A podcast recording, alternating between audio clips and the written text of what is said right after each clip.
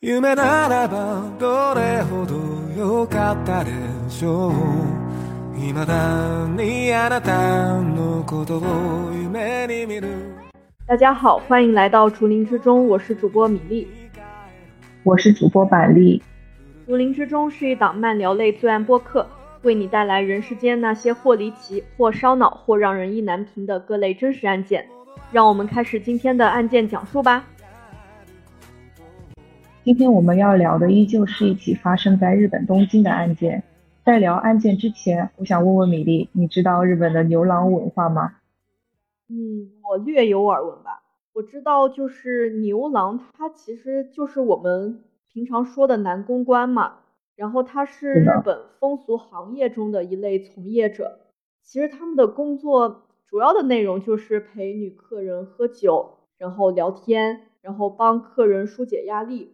通过这样的方式来赚取一个高额的收入，而且在日本的话，呃，因为日本风俗业其实是比较发达的嘛，然后这些风俗店如果是有营业执照的，它是在政府备案的，那它就是合法的，就是可以正常营业的。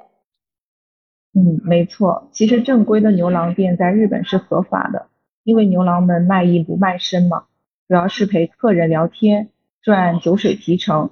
但是大家也可以想象，这样游走在法律边缘、谋取利益的一个行业，它很可能存在灰色收入、巨大的利益和法律真空，往往会助长滋生人性中的阴暗，最终导致悲剧的发生。而我们今天要讲的，正是这样一桩悲剧式的惨案。事情的一切都要从十三年前东京的一家牛郎俱乐部说起。牛郎俱乐部的名字叫巴迪康，位于东京都八王子市。它的经营者是一名叫做土田正道的中年男人。土田正道四十三岁，化名也叫土田石宽，经营着除了巴迪康以外的多家夜总会等场所，被圈内人称为“西东京的帝王”。土田不仅是牛郎俱乐部的经营者，同时他自己就是一名牛郎，曾经上过电视，可以说是业界巨星。二零一零年的十一月二十五日这一天早上，古田他正准备出门，出门前他和妻子说：“我上班去了，周末回来。”然后就离开了在八王子市内的家。上午，土田和妻子打了几通电话，另外和土田因工作原因有约的朋友也接到了土田打来的电话。土田对朋友说：“我会晚一点到。”然而就在这之后，土田就突然失去了联系。几天之后，土田的妻子从那位与土田有约的朋友处得知，土田曾说过：“我在金钱上和别人有一些纠纷，如果一整天都联系不上我，就报警或者找律师吧。”土田的妻子听后向警视厅八王子警署报了警。警方接到报案后调取了监控，发现二十五日当天下午一点左右，土田正道来到 JR 八王子站前的停车场，将车停好，徒步前往了。牛郎俱乐部巴黎康进店以后就再没有出来过，也就是说，停车场到俱乐部这段路上的监控摄像头记录下的画面，都是警方找到的古田正道失踪前的最后活动轨迹。米粒，你听到这里有没有什么想法呢？哎呀，我觉得这个土田正道啊，他八成是被害了，因为就是你刚刚不是说土田他在。就是失踪前，他跟他的朋友说过，呃，如果我一就因为我在金钱上和别人有一些纠纷，然后如果一整天你都联系不上我，那么就报警或者是找律师吧。我就觉得，就通过这句话，其实觉得土田他对他自己要出事儿还是挺有预感的。是的，是的，所以没错，这句话很重要。警方就是针对土田的社会关系和金钱纠纷展开了调查，这一调查。就有两个人立即进入了警方的视线，他们分别是玄地荣一郎和阿部卓也。我们首先来说一下玄地荣一郎这个人啊，在失踪之前，古田曾经将牛郎店的经营权让渡给了玄地荣一郎，所以他是俱乐部法利康的共同经营者。玄地在经营等方面和土田是有一分呃有一些纠纷的。然后再说阿部卓也，他是。牛郎俱乐部法力康的一名员工，同时也是玄地荣一郎的下属。他似乎也对土田早就心怀不满，两个人很有可能和土田的失踪有关。警方甚至怀疑这两个人已经杀害了土田，但是呢，因为没有找到关键的罪证，也就是土田的尸体，所以无法起诉这两个人。二零一零年十一月二十五日起，土田正道这个人就消失了，而这一消失就是将近两年半的时间。在土田消失的这段时间里，警方曾经找到阿布卓也，向他打听土田的事情，从中得知阿布把土田的手机给扔到了东京都西部的桂园村的山里，这是一个比较偏僻的地方。二零一二年七月，警员在阿布指认的地方找到了土田的手机，并因此逮捕了玄地荣一郎和阿布卓也。在公审中，阿布卓也承认是受到玄帝的嘱托把手机给扔了。当时。玄帝荣一郎告诉阿布卓也，手机在信箱里，让阿布去处理掉。因为平时玄帝很照顾阿布，所以阿布卓也他没有办法拒绝，全部都照做了。但是阿布否认自己是从土田那里抢走了手机，而另一边呢，玄地荣一郎则是自称和本案毫无关系，全面否认了对自己的指控。虽然警方认为两个人没有说实话。但是两个人的供述实在太暧昧，无法确定犯罪动机，也缺乏关键的物证，所以首次公审以阿布卓也毁坏物品被判一年有期徒刑，缓期三年执行作为判决结果。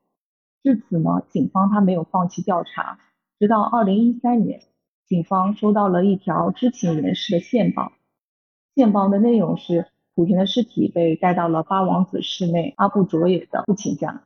由此，关于这起案件的更多真相浮出水面。讲到这里啊，米粒，你还记得一开始土田说的那句话吗？嗯，我记得，他说他在金钱上和别人有一些纠纷。然后我觉得吧，他既然是当老板的嘛，他怎么说呢？他肯定会在业务方面跟人有一些就是往来啊。那那有业务往来，就会伴随着一些矛盾。这当老板的、做生意的，他都没法避免嘛。然后我还想听一下具体是什么样的纠纷。其实呢，警方一开始对土田这个人的人际关系展开调查时，除了发现阿布和玄帝两个嫌疑人之外，还发现了许多关于土田的比较骇人的传闻。那么，请让我们再次把目光聚集到土田这个人的社会关系上，来还原一下案发的前后经过。前面讲到，土田在牛郎圈内是个名人。其实这不只是因为他出色的业务能力和经营手段，也是因为他的性格。土田的性格呢，在圈内是出了名的狂暴，他甚至与地下组织，也就是我们平常说的黑社会的关系是十分密切的。据俱乐部的相关人士透露啊，土田本人是比流氓还要暴力的人，可以说是虐待狂。拳打脚踢就不用说了，他还会命令店长生吃养在水槽里的巨型鱼，甚至是吃狗屎。呃，如果店铺营业额变差，他甚至会逼店长切手指。这也就不难想象，玄地荣一郎他作为店长和土田正道，就是经常会在经营上发生一些矛盾。另外呢，他对店内的牛郎员工更是随意使用暴力。某一位曾经在土田店内业绩排名第二的牛郎说，有一次在公司会议途中，土田突然出现了，然后这名牛郎被土田叫出去，结果一出去，本来还在笑眯眯的土田突然拿起了烟灰缸砸向了该名牛郎，导致牛郎的颧骨骨折。而土田殴打该名牛郎的原因，仅仅是因为。牛郎给土田的宠物犬喂多了狗粮。听到这里呢，米粒，你觉得土田这个人怎么样？是不是就理解了他一开始会跟朋友说那样的话了？嗯，我觉得土田这个人太过分了，太可恶了。然后我觉得他跟他朋友说那个话吧，怎么说呢？就感觉可恶之人还是有点自知之明的。他那么 是的，欺人太甚的人，他我感觉。很难不被害啊！真的是，我挺想说活该的。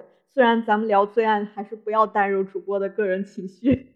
是的，是的，我觉得“自知之明”这个词用的非常好。其实呢，在一九九零年代后半段，日本的牛郎经济是处于上行趋势，莆田的生意也持续向好嘛。所以我们可以理解，即便他在店里实行这样恐怖的管理方式，还是会有源源不断的员工为他效劳。大家都是为了赚钱嘛。不过呢，从二零零四年开始，日本政府严打取缔娱乐场所和暴力团体，牛郎俱乐部的这个经济就开始走向了下坡路。这个时候的土田，他并没有意识到时代风向的一个变化。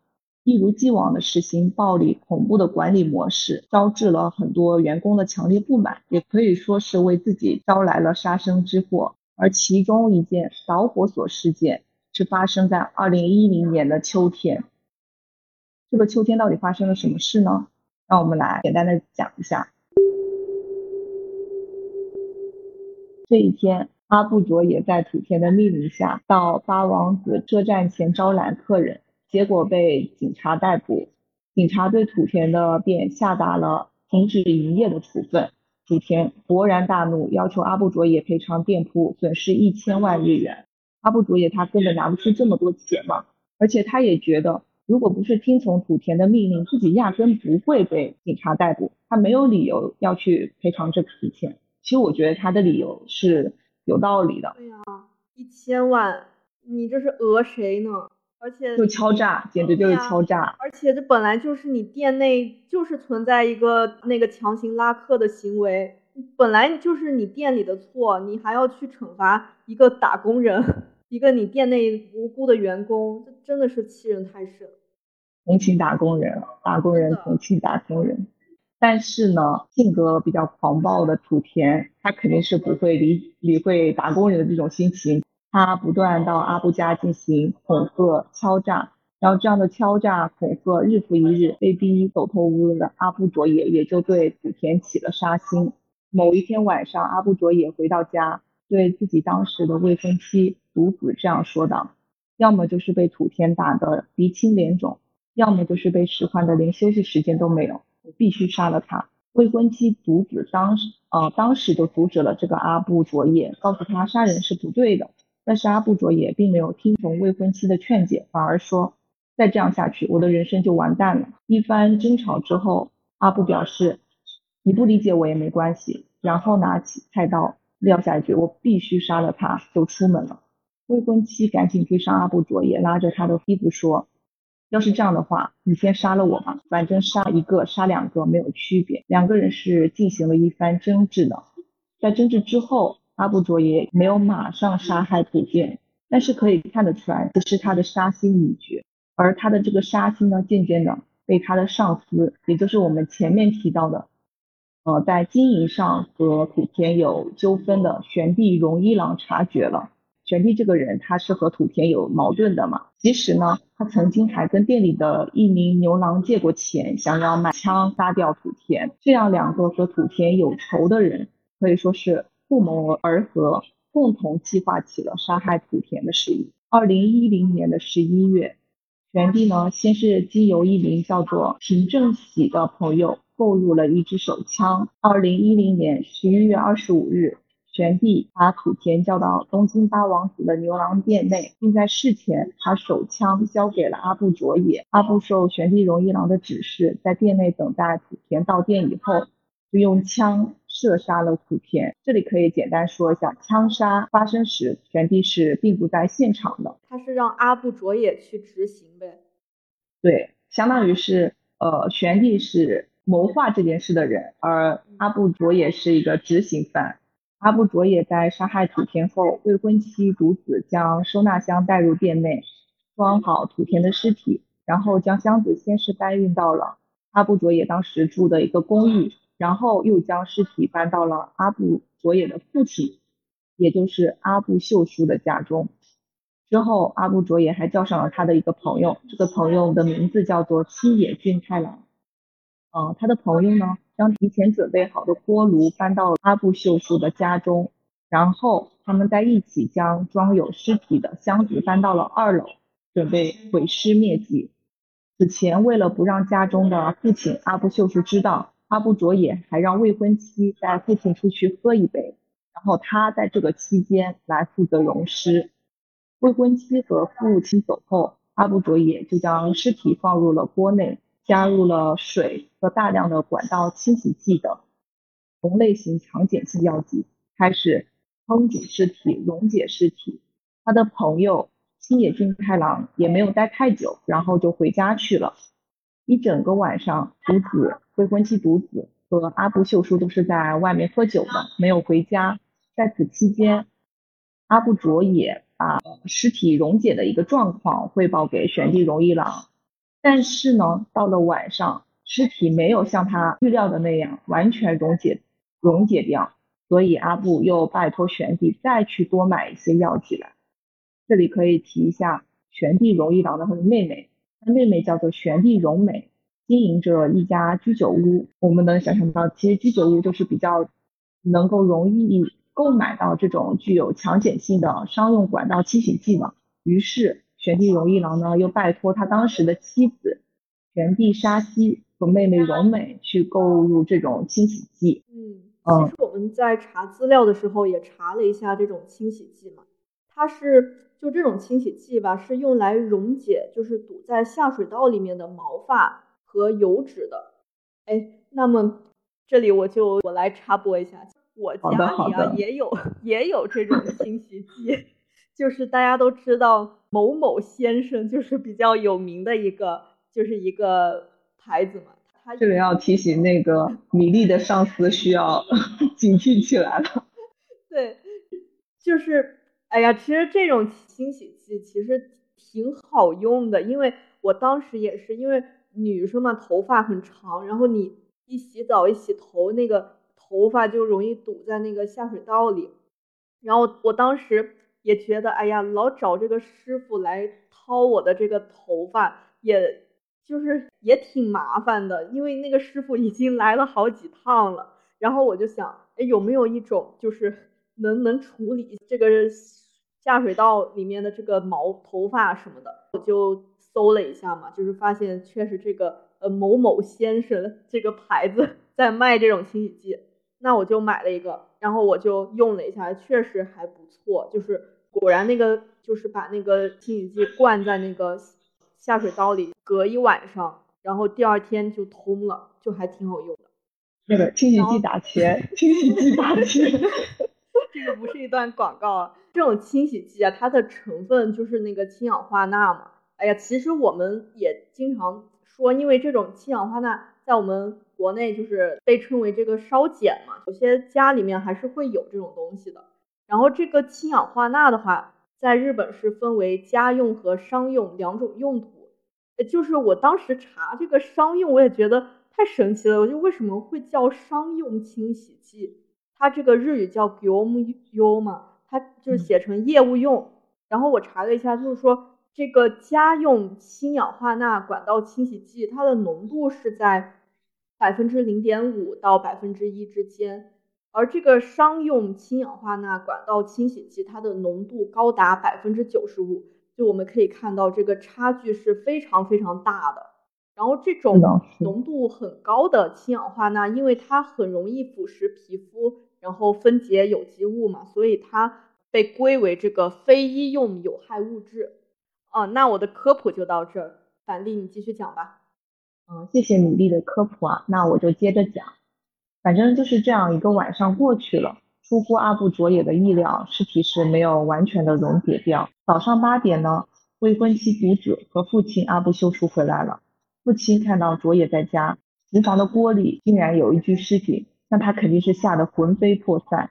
但是阿布秀叔他也不能说放着自己的儿子不管，或者让自己儿子变成罪犯。再加上阿布卓也求着父亲让自己继续处理尸体，所以父亲阿布秀叔最终是没有了，呃，最终是没有选择报警。之后父亲就在客厅等待，他眼看又过去了一天。尸体还是没能处理完。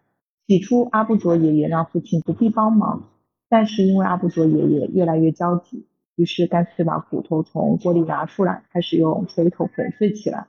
父亲实在看不下去了，只好帮着一起粉碎骨头。之后，阿布卓也将锅里的溶解物和砍下的碎骨头倒进浴室的排水沟。父亲阿布秀树就在浴室里清洗了溶尸的锅。关于那些大块的骨头。阿布秀树提议可以伪装成烧烤食材丢弃，于是阿布卓也、阿布秀树还有未婚妻将这些骨头运到了秋川的河滩上丢弃了。就这样，短短几天，古田真岛这个人从世界上完全消失了。当上述所有人都以为自己做的死无对证、天衣无缝的时候，他们是怎么都没有想到，警方最后还是侦破了案件的真相。那么，警方到底是怎么查出真相的呢？前面提到，警方接到土田人尸体。被运回了阿布卓也父亲家，然后接到线报以后，他们首先去调查，在调查期间发现了一个事情：古田尸体被运回父亲家的这段时间，父亲家的用水量激增到了平日的三倍。天呐，米粒，你觉得警方他会怎么想？哎呀，我我首先说说我我怎么想吧，我就马上想到这个杭州杀妻案了。因为那个案子也是，就是一夜之间他用掉了好几吨水嘛，那也是一个就是把妻子给碎尸了，然后冲到那个下水道里。我总觉得咱们说的这个案子跟这个杭州杀妻案是用的一种作案手作案手法，作案手法上很类似。对对对，我觉得那其实警方。他应该是有这种敏感度的，看到这种用水量，他应该是马上就能怀疑到阿布卓也在父亲阿布秀叔的家中是进行了毁尸嘛？他们肯定是有这个调查的。但是我们前面也说，他不是用了那些强腐蚀剂嘛？应该是做的天衣无缝的。那他最后又是怎么侦破了这个案件呢？就我就接着讲下去。警方是对阿布秀叔家的卫生间。浴室和污水处理净化槽进行了仔细的搜查，不过当时溶解这个药剂它确实腐蚀性很强。虽然警方在房屋的污水处理净化槽里面发现了人骨之类的东西，但是因为骨头被发现时已经处于一个很糟糕的状态，没有办法提取 DNA 进行对比。这里看得出来，土田他的尸骨确实是毁坏的极其彻底。但是呢，本案侦破的关键不是尸体。而是一枚种植牙用的螺丝，这枚植牙螺丝直径四点一毫米，长度七毫米。大家可以想象一下，这个大小，它应该是非常非常小的。其实可能掉在地上，我们都不会注意到有这样一个东西。对呀，何况是在它那个污水处理净化槽里面发现。我理解的那个槽里面应该是很多脏东西的。他是怎么在那么多就是就是这种就是垃圾里面刨到了这么一小个小螺丝？其实我感觉警方还挺厉害的，就是首先他找到这么小的东西，其次他们还挺坚持不懈的。你想，这已经其实过去了三年了吧？对，他居然 居然还还在搜寻这个案件，我觉得警方在这个案子上可以看得出来，他们是。办案态度挺认真的，是确实挺执着的，一直没有放弃吧。对啊，大家就虽然别看这个螺丝它很小，但螺丝因为主要材料是钛，对氢氧化钠它具有很强的耐腐蚀性，所以最后就残留了下来。根据这枚螺丝呢，警方走访了日本国内的牙科医院，确定这枚植牙螺丝的生产商和型号，而日本国内。种植牙手术中共使用六百克同款种植体，警方就去一一追溯。经过了几个月的时间，在查明了其中五百九十九颗的去向以后，最终确定了他们在污水净化槽里面发现的那个种植体就是古田正道的。哎，我在这里，我想先就是稍稍的延展一丢丢。我在查资料的时候啊，我就看到。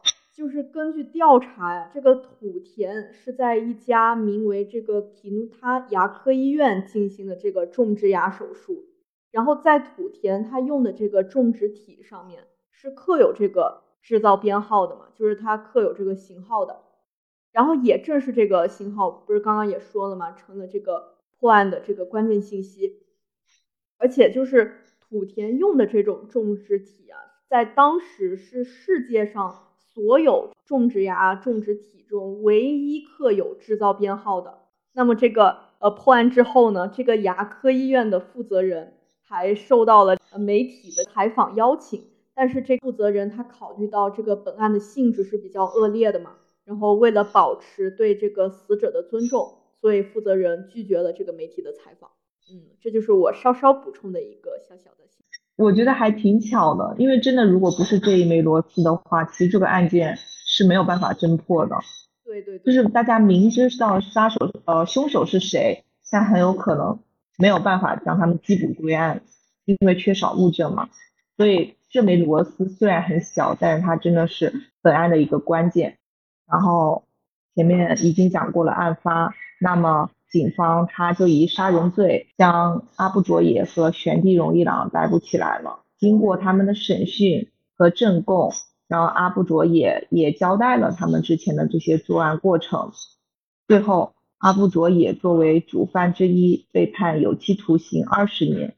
玄地荣一郎朋友为他提供手枪的那名朋朋友，名字叫做平正喜的人，一审被判二十年有期徒刑。阿布卓也的朋友青野俊太郎以损坏尸体、遗弃尸体的嫌疑被逮捕。玄地荣一郎的前妻沙希和玄地荣一郎的妹妹玄地荣美、阿布卓也的父亲阿布秀树和前妻独子也都相继归案。哦，这里稍微解释一下，独子案发时是阿布卓也的未婚妻，他们在案发后结婚了，但是后来又离婚了，所以这里叫他为前妻。至于本案的另一名主犯玄地荣一郎，他并没有等到他的一审判决。二零一三年十二月十九日凌晨，利川拘留所正在巡视的狱警发现了被单独关押的玄地荣一郎，脸朝下倒在了他的被子上，颈部被袜子紧紧缠住。被发现后不久就确认了死亡。玄地留下了类似遗书的东西。拘留所根据现场状况判定他是自杀，也就是说，本以为是一起完美的作案，但是最后八名嫌疑人全都难逃追究。以上就是案件的全部经过。米粒，你听完以后觉得有什么感受？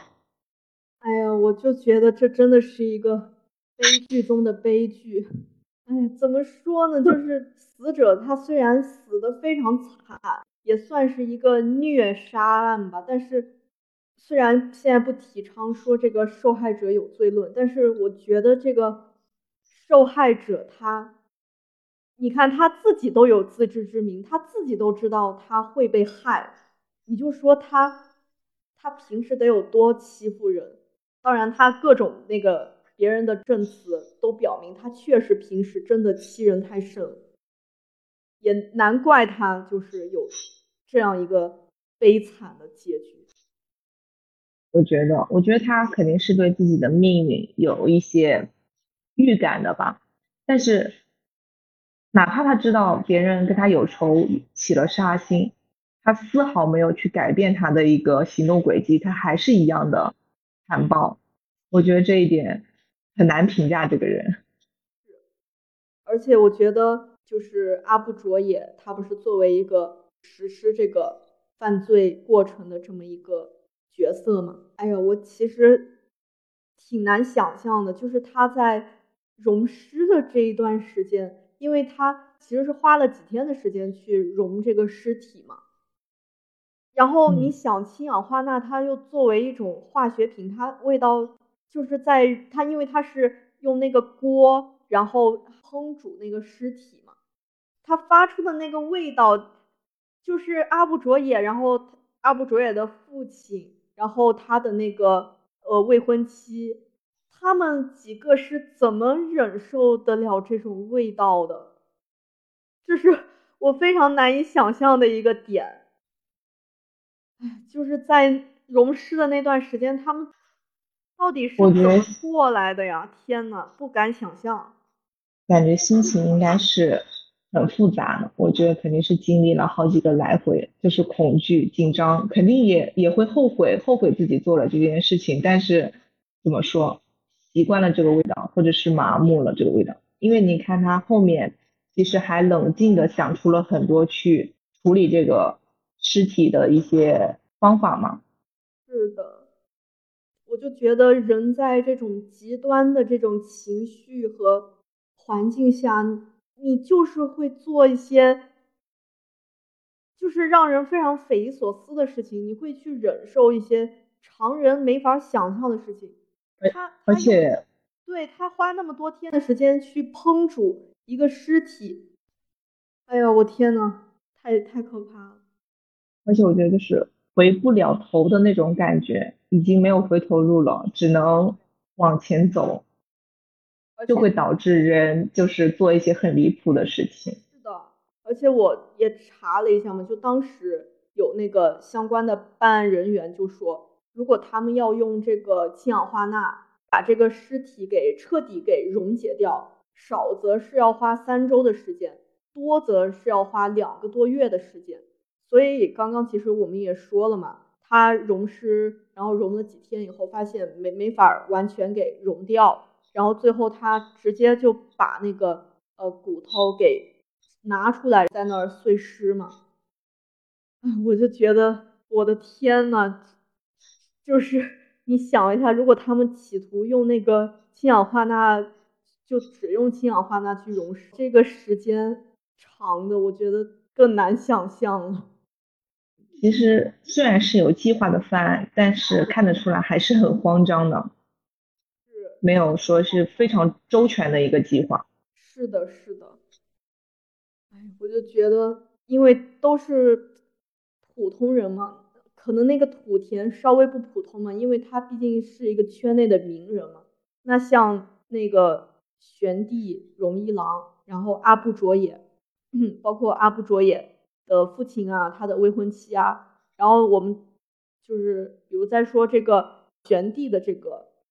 妹妹她的前妻其实都是啊，包括她那个朋友，其实都是非常非常普通的人，但是就是这个普通人，他居然也能犯下这么性质这么恶劣的，而且你不觉得这个涉案的人数很多吗？很多，非常多，八个人。我觉得在我想象中，如果把这个事件拍成一个电影，其实。怎么说？有点像以下犯上，联下面的人联合起来反杀的一个故事，其实比较像。当然，如果如果把它故事化，比较不尊重这个死者。但是从另外一个角度来看的话，我觉得是一个反杀，但是最后失败的悲剧。是的，就是在查这个资料的过程中，我还发现一个挺瘆人的一个点。我看到一直到现在。还有很多那个，就是土田正道他当时的一些追随者吧，啊，也不能说追追随者，他的一些粉丝吧，或者是他圈内的一些同行，对，一直到现在还在他的呃忌日那天，还是他生日那天，我忘了，还在给他就是悼念他，一直到现在，就还没想没想到还有这么多拥护他的人，对，就是。还把那个灵堂布置的，嗯，怎么说呢？很有那种，还挺时尚，可以用这个词吗？就是他会做一个那种，应该是鲜花弄的一个蛋糕的那种形状，然后正中间拼一个土字，就是土田的土嘛，还会拼一些十字架呀，装作土田还活着一样，就是祝他呃生日快乐。什么的，然后说今年今天是你的第，就是今天是你的多少多少岁生日这样，然后那个口吻完全像给一个活人庆祝生日一样，整篇下来的那个文字没有提到一点点，就是土田其实已经去世了的这么一个信息，所以我当时看到的时候，我我以为是一个跟土田正道重名的人，然后我。再仔细看了一下，发现他说的确实就是土田真道，就是这个死者。我觉得怎么说呢？因为他前面其实前面有说到，嗯，他本人就是牛郎，而且是一个在业界内还挺出名的牛郎。是。他其实有个花名，就是魅力男公关。对对对。所以他可能，我觉得。面对他的客户，或者是会给予他利益的人来说，他展现的是比较好的一面，或者是他上电视展现的是比较有魅力的一面。但是他作为经营者，或者说作为领导，作为上司，难听点压榨者，他展现的是非常丑陋的一面。是，确实太丑陋，太不堪了。